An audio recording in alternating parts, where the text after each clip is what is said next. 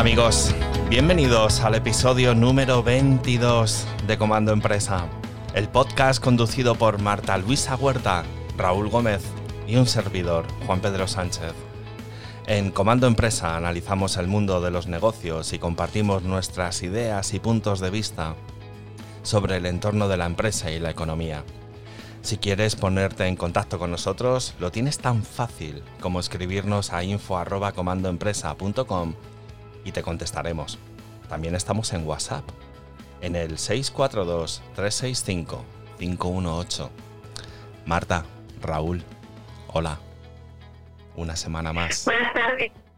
Ya, ya nos vamos de vacaciones, ¿no? Nos vamos de vacaciones. Hoy es el- hoy en la noche empieza el verano. Hoy va a ser la noche más larga en el hemisferio norte y la noche más corta en el hemisferio sur, por lo que me han soplado por aquí. No, al contrario. Y, y, Al contrario. bueno, pues al contrario, da igual. Y, y creo que creo que toca irnos de veraneo y hacer hacer las eh, hacer ¿cómo era? Vacaciones santillanas, el libro Vacaciones ese de- Santillana y de los cua- vacaciones santillanas. Los cuadernitos de Los Rubio. cuadernitos de Rubio. ¿Has hecho tú Sí. algún cuadernito, Marta? Hombre, vamos a ver, a ver, yo creo que casi todo el mundo, o casi todas las personas de mi generación, hemos Sí. tirado de, de ese tipo de cuadernillos. Bueno, no. todavía se siguen usando, ¿no? Pero quizás hoy a lo mejor hay, hay otras marcas, más competencia, ¿no? Pero sí, sí, yo he hecho. Yo no, yo es que era un que- alumno 10 y todos los veranos eh, Lo que pasa es que hoy en día, por ejemplo, el tema de la el broma. ortografía, eh, perdón, Bueno. perdón, de la caligrafía, no, de la ortografía, la, orto- la ortografía por supuesto, pero el tema de la caligrafía yo creo que ha perdido un poco de actualidad porque ya que, se escribe a mano, muy poco, ¿verdad? Sí, Es- bueno, yo, que soy un sí, pero, a la antigua. Pero... pero gente que escribe, yo de hecho hay veces que escribo a mano y no entiendo lo que escribo. Bueno, yo escribo a mano en el iPad también. Ahí lo, ahí lo has metido, ¿no? Claro, en el iPad, no en, Sí, no, sí. en mi no en la tablet, no, No, en no. el iPad de, de Sí, Mac. sí. Bueno. Tablets son los que tienen Lenovo's, cosas así. Claro, pero- hay gente de mal vivir. Eh, Bueno, en fin, dejémoslo. Eh, ¿Qué os parece eh, la siguiente reflexión que he estado leyendo hoy en los periódicos? Me da igual cuál, porque lo he leído en casi todos, y es que para empezar el verano nos están diciendo que lo peor está por llegar. ¿En qué sentido? Pues en el sentido de que Europa está dividida y que los países más ricos, perdón, más, más ricos reclaman que quien más aporte pues tenga derecho a supervisar a los países como España y que bueno, que en el otoño se va a juntar un, una, un armagedón económico, sanitario, no sé, que viene un 2021 curioso, esto- por así decirlo. Esto es como la metáfora esa de la cigarra y la hormiga, ¿no?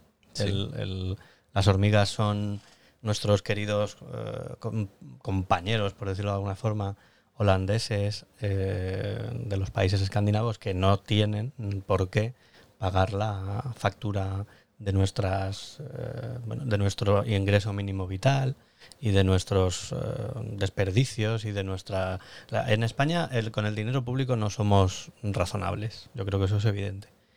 Y en Holanda no quieren pagar la factura Claro, es que en España el dinero público no es de nadie, ¿no? sí eso dijo la vicepresidenta del, del gobierno ¿tú qué opinas Marta? Bueno, yo estoy de acuerdo, estoy de acuerdo contigo, Raúl, pero de todas maneras eso, sin salir de las fronteras, lo tienes, por ejemplo, dentro de, de España, con todo, ahora que, eh, bueno, no sé antes, porque es verdad que antes de la crisis del COVID-19 yo estaba más tiempo fuera de casa y no podía seguir tanto de estas en el Congreso, etcétera, ¿no?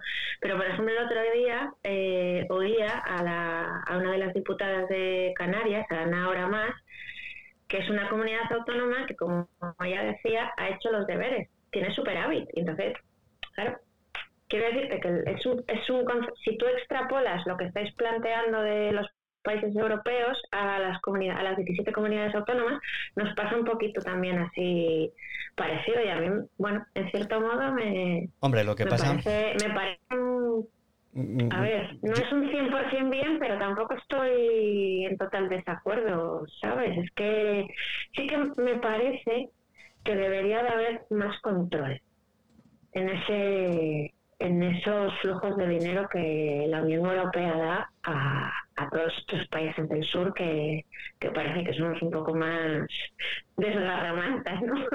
más derrochadores o menos... Hombre, lo que pasa... del dinero. Lo que pasa dentro de un país no es, creo yo, eh, traspolable a lo que pasa en, en, una unión de países, ¿no? Son cosas que aunque puedan parecer bueno, similares a priori no, no, lo son, ¿no?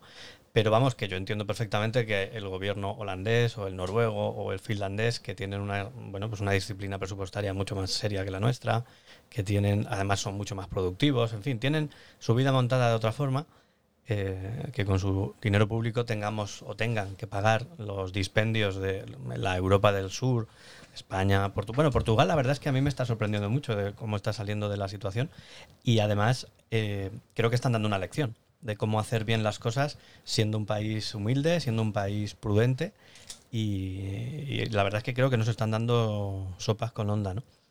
Pero yo entiendo perfectamente las posturas del norte de Europa. Yo es que estaría diría lo mismo y haría lo mismo. Sí, sí, vamos, creo que estoy bastante, o sea, bastante de acuerdo con, con ciertas posturas de la Unión Europea. Yo lo que he hecho de menos es agilidad. Un término que se ha hablado mucho este año de la agile y cosas así, ¿no? Y es que somos veintitantos países en la Unión Europea, 27 puede ser. Sí, ¿no? 26. 26. Ah, bueno, es verdad que se ha ido uno, perdón.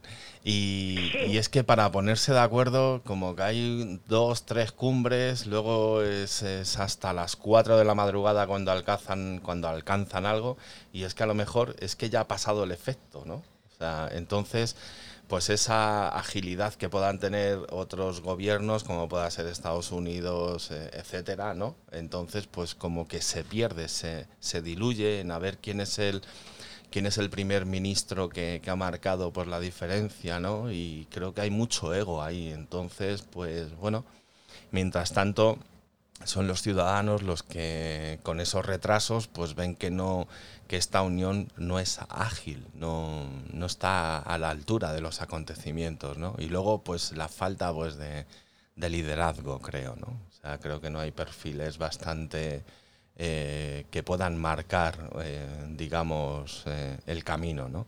Entonces, pues bueno, no sé, hoy me he despertado con... Hoy lo primero que, que hago, como todos los fines de semana, pues es mirar los periódicos. Tengo la suerte de que tengo un kiosco al lado y bueno, pues Ah, en papel. En papel, sí.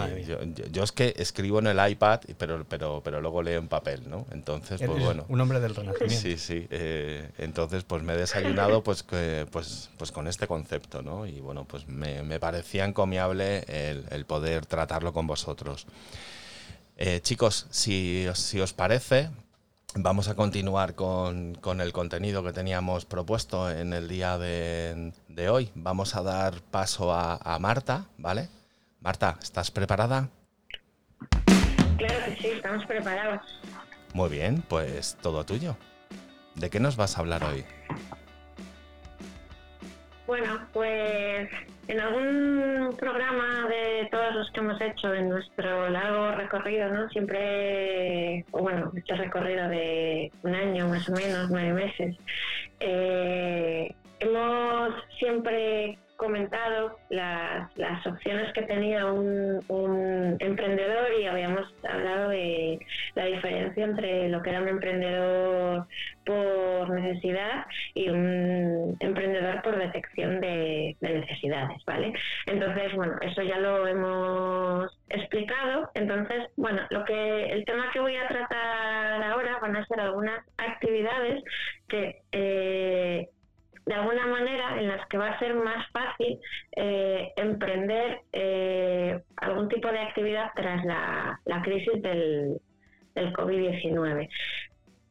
Bueno, la crisis del COVID-19 no se va a terminar ahora porque pasemos a un estado de nueva normalidad, o normalidad o de o sin restricciones y tal, ¿no? Digamos que de alguna manera sí que lo que hemos dejado hasta cierto punto, un poco atrás, es la crisis sanitaria. Esa parece ser que está bastante controlada y ahora, bueno, habrá que ver cómo se afronta la crisis económica. Pero bueno, dentro de la crisis económica y de aquellas personas que quizás en un momento dado, pues por porque ya lo venían pensando de antes o porque a lo mejor les apetezca emprender alguna, alguna actividad. Son, yo he destacado de un poco tres, tres sectores donde sí que puede ser fácil que se creen determinadas oportunidades para poder emprender.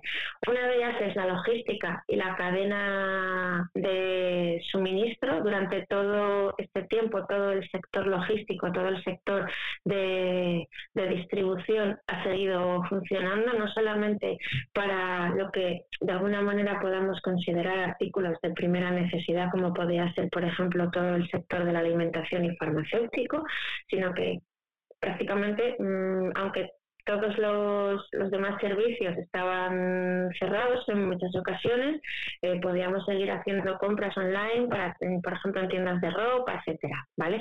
Entonces, de hecho, muchos comercios han encontrado en Internet la única forma de poder seguir en, en activo y darle una salida a su, a su stock de, de, productos, al stock de productos que tenían previsto vender de manera presencial si las circunstancias hubieran sido las habituales a las que estamos acostumbrados siempre. ¿no?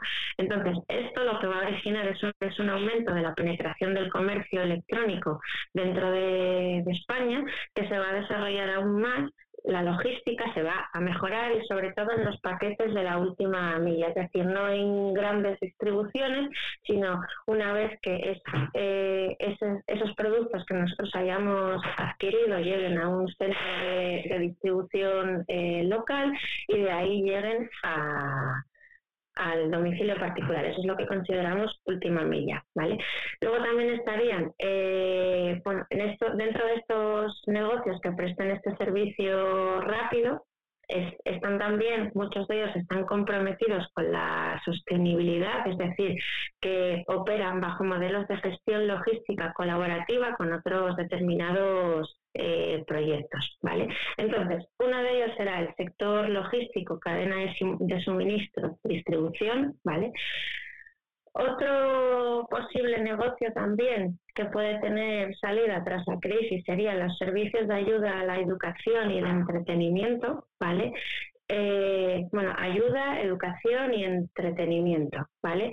Daros cuenta que actualmente la esperanza de vida en los hombres está en 80,7, 81 años y para las mujeres un poquito más, 87, ¿vale? Entonces, las oportunidades post-COVID para la creación de determinadas startups ayuden a los mayores en todos estos sentidos, como por ejemplo optimizar algunos procesos de salud, educación eh, sanitaria o terapéutica, diferentes eh, metodologías para enfrentar la brecha tecnológica que ha surgido, las deficiencias o carencias eh, que tenemos en, en, en términos tecnológicos que se han, detectado sobre todo a raíz de la, de la crisis, ¿vale? Ahí sí que se ve un, mundo muy abierto, lleno de posibilidades que se relaciona con la educación eh, virtual, ¿vale? La formación en línea es un sector en pleno, en pleno crecimiento que representa de manera habitual un crecimiento anual del 20% y que eso va a seguir en, en aumento. Por otro lado, también, también el, el, hecho del confinamiento y la cuarentena también ha impulsado el sector, del entretenimiento eh, digital. No podemos en este sentido olvidar de los, de los niños más pequeños de, de la casa, ¿vale? Que ese entretenimiento no simplemente son juegos, sino que también tiene eh, cantidad de diversos programas que tienen contenido educativo que a la vez también es entretenido. No es una situación ideal porque, bueno, no hay nada mejor para un niño que salir a la calle a correr y tomar el aire y, bueno, pues no sé, relacionarse con otros niños, niñas de su edad, pero bueno, en situaciones excepcionales, bajo determinadas circunstancias, es también otro otro negocio potencial. Otro también interesante que se ha detectado en, esta, en este tiempo ha sido todo lo relacionado con la salud y el, el deporte, ¿vale? El estado de alarma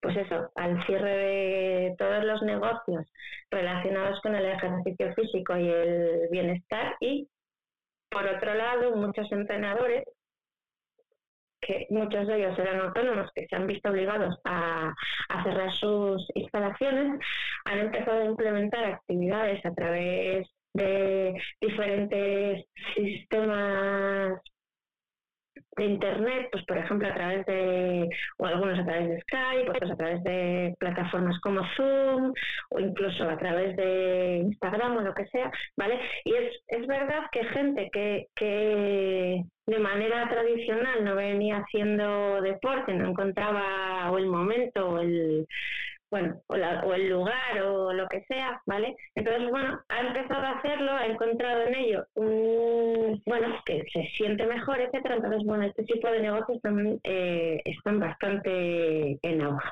en auge, ¿vale? Siempre y cuando, bueno, evidentemente sean ofrecidos por por profesionales autónomos de, la salud, o sea, gente que sepa de lo que, de lo que está hablando, ¿vale? Y por último, el último negocio, pues son todos, todas aquellas herramientas relacionadas con el teletrabajo y la seguridad, ¿vale? Es cierto que en esta época de confinamiento el teletrabajo se ha implantado de una forma obligada, nos hemos visto todos obligados a, bueno, ha habido veces, ha habido muchas situaciones diferentes, pero bueno, muchas personas nos hemos obligado a, a seguir denominado teletrabajo. Entonces, bueno, en algunos casos no ha funcionado bien, en otros, ha funcionado estupendamente y en algunos casos hay opciones de eh, combinar el trabajo presencial con el teletrabajo e incluso en otros casos hay ideas de, de aumentar de potenciar el, teletrabajo, ¿vale? Entonces, mm, ese es el motivo por el que se abre un abanico infinito de emprendimientos relacionados, por ejemplo, pues con la implantación de software de software especializados, herramientas de conexión, consultoría y capacitación para ayudar a, determinadas empresas a, a, poder establecer y mantener protocolos de, protocolos de trabajo en, remoto que sean eh, seguros, ¿vale? Yo creo que en, un podcast eh, Raúl comentó el tema de, bueno, el tema de la protección de datos y, y, ese tipo de cosas. Pero bueno, hay herramientas, hay aplicaciones específicas que pueden proteger los datos de que se puedan intercambiar entre usuarios y clientes y empresas, usuarios y trabajadores, etcétera, ¿vale?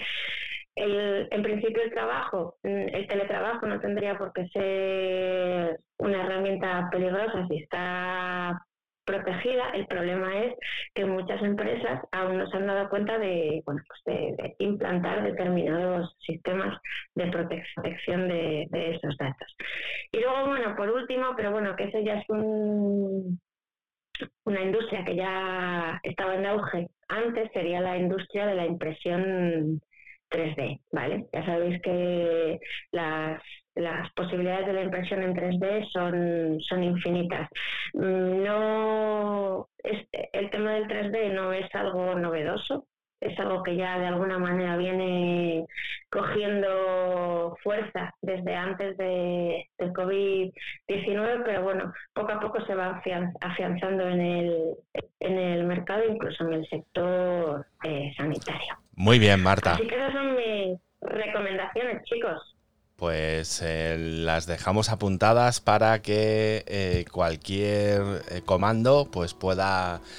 son muchas ideas las que nos has facilitado, enhorabuena, ¿vale? O sea, me, he quedado con, con, lo de los 3Ds, pues sí, porque no, no había caído en ello.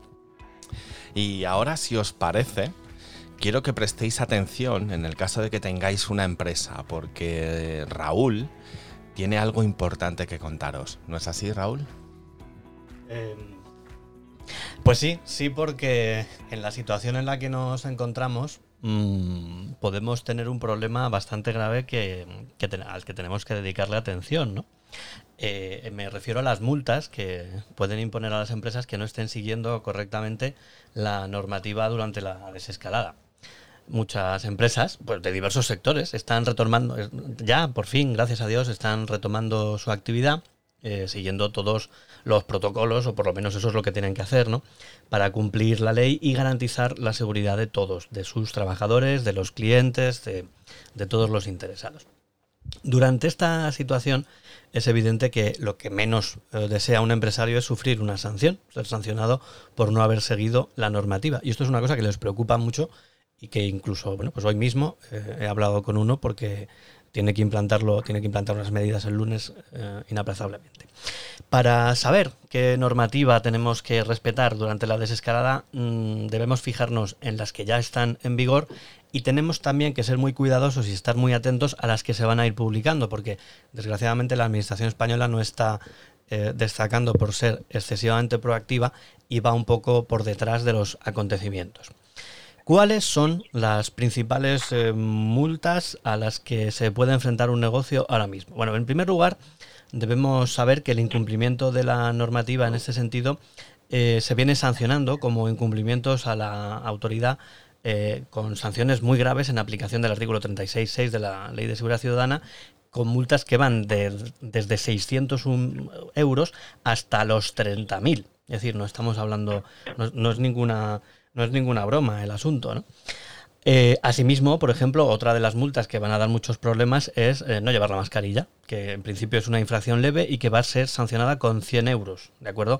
Sí que es cierto que no se establece ningún criterio para graduar esta sanción. Me imagino que durante los próximos días los irán eh, matizando. También el Ministerio de Trabajo, a través de los servicios de inspección, ha formulado desde que se inició la crisis diversas advertencias en cumplimiento de los protocolos de sanidad, especialmente, como hemos dicho ya a lo largo de muchos episodios, en cuanto a la protección de los trabajadores y la prevención de riesgos laborales. Estos eh, incumplimientos, en este caso concreto al que nos estamos enfrentando, por parte de la inspección se dará traslado al Ministerio de Sanidad, que será la que va a tener el mecanismo de sanción, eh, solo en esta situación a la que nos estamos refiriendo. También incluso se puede llegar a tomar la medida extrema de cerrar las instalaciones. Por lo tanto, eh, no podemos tomarnos esto mm, a cachondeo. Nos pueden precintar la empresa como vean que no nos estamos tomando en serio la prevención de los contagios y de, y de todas estas problemáticas. Uno de los sectores que más preocupa es, eh, como es lógico, la hostelería, los famosos bares y restaurantes a los que somos tan aficionados en nuestro país. En estas fases de desescalada, las sanciones más habituales en relación con los bares y restaurantes, que son propiamente administrativas, básicamente han sido el incumplimiento de los aforos establecidos y eh, por no asegurar, que también es cierto que yo no sé muy bien cómo se puede exigir a un hostelero que, sea el policía ¿no? de los clientes. Pero bueno, por no asegurar la distancia de dos metros, que luego se ha reducido a uno y medio, entre grupos y, mesas. Estas multas, que, ya se han impuesto algunas, pues irán en, función, eh, su cuantía económica va a ir en función del riesgo y de las personas implicadas. ¿no? También, nuevamente, van de los 601 a los 30.000 euros es evidente que las actividades de hostelería y restauración eh, pues son aquellas en las que más eh, contagios o más riesgo de contagio acontece y por lo tanto en las que se va a extremar la vigilancia tanto por parte de la autoridad de, la autoridad municipal porque los ayuntamientos están eh, digamos en primera línea de batalla pero también de las propias comunidades autónomas bien el mañana si Dios bueno pasado si Dios quiere empieza la nueva normalidad y esa normalidad pues mm, ha generado una normativa nueva y ha establecido una, bueno, pues unas limitaciones de aforo, unas distancias en hostelería, en comercios, en otras empresas, pero lo que también está claro es que deja en manos de, como, digo, como he dicho antes, de los municipios y de las comunidades autónomas la regulación concreta de situaciones bueno, pues que se puedan dar dentro de los territorios de esos municipios o de esas comunidades autónomas. Entonces, es muy importante destacar que tenemos que estar, mm, como hemos estado en estos últimos tres meses, a punta de BOE, a punta del de, boletín oficial de la comunidad autónoma que sea, e incluso si me apuráis, eh, a punta del boletín oficial de los ayuntamientos correspondientes, porque mm, desgraciadamente, conociendo este país como lo conozco, es muy probable que la normativa, por poner un ejemplo, de Cuenca, no sea la misma que la normativa de Madrid o la normativa de León. Por lo tanto, eh, hay que ver el caso concreto, analizarlo concretamente y, bueno, sacar las consecuencias oportunas. Finalmente, una de las eh, cosas que en general siempre vamos a tener que tener en cuenta es que hay una serie de normas generales que van a tenerse que respetar sí o sí. Por ejemplo, hay que ventilar y limpiar adecuadamente cada centro de trabajo, que ya se venía haciendo antes, pero hay que, ser, hay que reforzar esas circunstancias. Hay que proporcionar a los trabajadores los medios adecuados de higiene, agua, jabón, geles hidroalcohólicos, eh, mascarillas, hay que tener también en determinados casos pantallas protectoras, todo en prevención de los posibles contagios que se puedan producir. ¿no? Hay que organizar el trabajo por turnos para intentar evitar en lo posible el contacto entre empleados, para que ese contacto sea el, el más pequeño posible. Hay que adaptar las salas de trabajo a los aforos y las distancias interpersonales adecuadas y proporcionar equipos de protección, mascarillas, pantallas, guantes, si es que procede. Hay que seguir potenciando el teletrabajo cuando sea posible e ir reincorporando a los trabajadores mm, de forma paulatina, porque es evidente que este virus al final se beneficia de espacios cerrados y de contacto interpersonal estrecho. Mm, otro de los elementos que los empresarios tienen que tener en cuenta es qué ocurre si uno de sus empleados empieza a tener síntomas de, de enfermedad por coronavirus. Bueno, pues lo primero que tiene que hacer ese eh, empleado es quedarse en su domicilio aislado, por lo menos el periodo de cuarentena. Empezó siendo 15 días, ahora es 10, pero en principio eso es fundamental. Ese empleado, o incluso la empresa o el representante de la, de la de los prevención de riesgos, debe contactar de inmediato con el centro de salud o en el teléfono que haya indicado la comunidad autónoma para, mm, evidentemente, informar de esta situación. Y finalmente, ¿qué ocurre con los locales comerciales? Porque claro, todo el mundo está pensando en los bares, aquí en España somos muy dados a pensar en bares, pero ¿qué Yo no. ¿Tú no? No, ¿No, no estás pensando en bares? No. No, no. Bueno, pues ¿qué ¿Cuándo estás nos vamos a comer a una terraza? Claro, no? ¿qué estás pensando tú entonces? Ah, perdona, es verdad, sí. Eh, pero también estás pensando en locales comerciales, ¿no? Claro. Bueno, claro. pues los locales comerciales tienen que tener también una serie de medidas. Mm, estos locales, en esta nueva normalidad que se ha venido en llamar y teniendo que estar muy pendientes de esas eh, autoridades que digo sanitarias, nuevamente la normativa hace, hace mención a, al aforo, a la desinfección, a la prevención y al acondicionamiento de los negocios y de las zonas comunes de esos locales comerciales. Porque claro, mm, tú puedes tener tu local, tú tienes un local dentro de un centro comercial y tienes tu local perfecto, lo tienes todo higienizado, pero y el local, y- eh, quiero decir, las zonas comunes, el baño común del local, del centro comercial, las zonas comunes, esos sitios donde se sientan las personas a esperar o, o- a descansar, esos parques infantiles que hay muchos dentro de los propios centros comerciales. Bueno, sobre eso todavía no hay normativa. ¿De acuerdo? Estamos a, hoy es sábado, esto empieza, empieza a tener vigor el lunes y os puedo mm, dejar claro que, por ejemplo, en Madrid no hay normativa aprobada en este sentido. Por lo tanto, mm, ¿qué es lo que yo haría si tuviera una empresa? Pues primero ser muy prudente. eh, respetar esas condiciones generales de las que he hablado, pero además, eh, si se puede ser, cuando he dicho prudente, si se puede ser más prudente de la prudencia elemental, mucho mejor, porque desgraciadamente cuando te ponen una sanción, luego tú ya vas a rebufo de ella. Vas a tener que recurrirla, vas a tener que pelearla y eso al final pues te va a dar problemas y mm, aunque a los abogados nos vienen muy bien los problemas, pues hay que intentar evitar que te ponga la sanción. Aunque luego ganes el recurso, lo fundamental es que no te la ponga. Muy bien, Raúl. Es que, bueno, es que la verdad es que sí, que es que los abogados vivís de los problemas. O sea Efectivamente. que- muy bien, claro. Muy bien, pues yo quiero, quiero participar. Es una reflexión bastante breve la que voy a, la que voy a aportar. Y es que eh, he estado pensando también en estos días que eh, es verdad que, ahora Madrid pues va, va a entrar en, en- en esta nueva normalidad, pero ya hay muchas partes de lo que es el territorio en el que ya llevan con esta normalidad pues eh, una o dos semanas, ¿no? Y la reflexión es esta, y es que es una reflexión que, la quiero dirigir a las pequeñas empresas, a, a los autónomos, y el concepto es este, visibilidad. Todos aquellos empresarios autónomos que hagan por, por, por hacerse visibles, lo van a tener más fácil. Y luego eh, me estoy refiriendo a que no hay nada que perder. Eh, todas estas industrias que les da miedo el aparecer en, en, redes sociales, que les da miedo el concepto online, pues es que no hay nada que perder. Entonces eh, yo eh, animo a que las empresas sean más visibles, a que, a que esos pequeños comercios pues, de barrio intenten ser más visibles y que se den a conocer y que aporten valor creando contenidos. Ahora mismo tenemos la, la suerte de que tenemos muchas herramientas eh, gratis, muchas aplicaciones gratis con las que generar contenido, ¿no? Y que no sé, y que encima llevamos en nuestros bolsillos tecnologías con la que hacer un vídeo, con la que poder grabar un, un audio. Y tenemos también muchas aplicaciones para estudiar a la competencia, para ver qué hace la competencia, para ver cómo lo hacen las redes sociales. Eh, etcétera. Entonces, mi, reflexión es la siguiente, entonces, eh, que, hagamos por hagamos lo posible por ser más visibles, ¿no?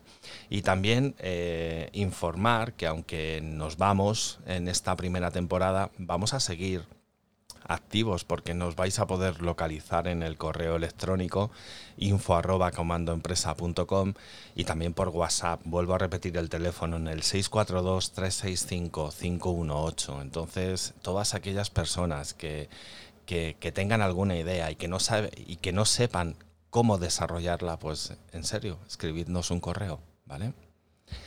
¿Y qué os parece si nos vamos de viaje? ¿Lo veis bien? Bien.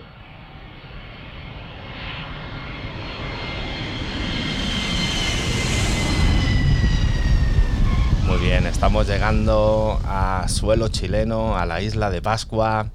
Y en esta ocasión eh, me gustaría saber eh, a quién tenéis nominados para, bueno, pues para regalar una semanita en la isla de Pascua. ¿Qué tal? ¿Cómo lo ves tú, Marta? Yo es que no, me voy a repetir por enésima vez. Es una pena terminar el programa de esta temporada mandando a todos los políticos de España a Pascua. A Pascua, muy bien. Bueno, pues... A todos, eh, a todos, a todos. A todos, pues venga, vamos para allá. Raúl Gómez. Yo ¿Tienes candidato esta semana? yo estoy tan contento que porque nos vamos de vacaciones que no quiero negatividades ningunas y no, no, voy a mandar a nadie a Pascua. Yo esta semana me abstengo. Ahora bien, aviso que la temporada que viene voy a venir fuerte, fuerte. Cargadito, ¿no? Sí. Muy bien. Eh, será Raúl Gómez eh, cargadito de Clint Como Harry, el sucio. Muy bien, ok, genial. Bueno, pues yo me voy a, pues, pues, pues yo me voy a apuntar. Bueno, has dicho una palabra Terminator que, bueno, en cuanto lo escucha Raúl, o sea, Raúl es un fan de, Terminator, ¿no? Sí, sí, sí, desde pequeñito. ¿Ah, sí, sí, eh, alguna vez tomando café, sí, se le ha escapado alguna vez. Bueno, pues yo esta semana tampoco voy a enviar nadie a Pascua, ¿vale? Porque empezamos el verano y el verano es, eh, no sé, ideas de... Paz y amor. Paz, amor, disfrute, sol. todo tostado, muy bien. Bueno, pues vamos a dejarlo ahí, vamos a coger otra vez el avión y vamos a cambiar de destino.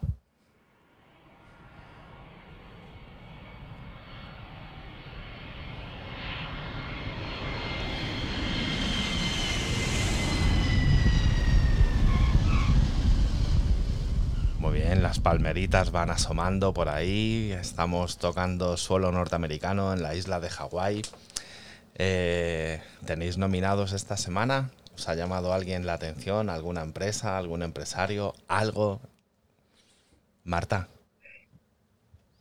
Bueno, pues yo voy a mandar a Hawái un poco a cuatro o cinco representantes de todos nuestros compatriotas españoles, porque a pesar de todo, todo lo que ha pasado, yo creo que en general la, actitud de todo el pueblo español ha sido, mm, bueno, pues ha sido muy buena, ¿no?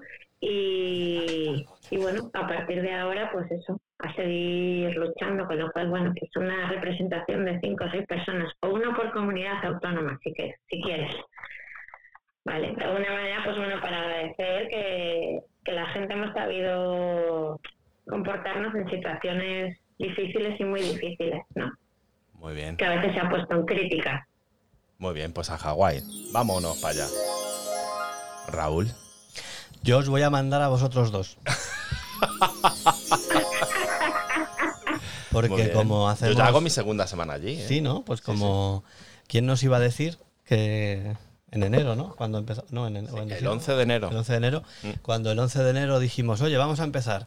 Pues quién nos iba a decir que aun, incluso con una pandemia por delante hemos podido mm, sobrevivir, ¿no? Bueno, Siempre- el 11 de enero fue nuestro lanzamiento, pero en realidad empezamos mucho antes, ¿os acordáis?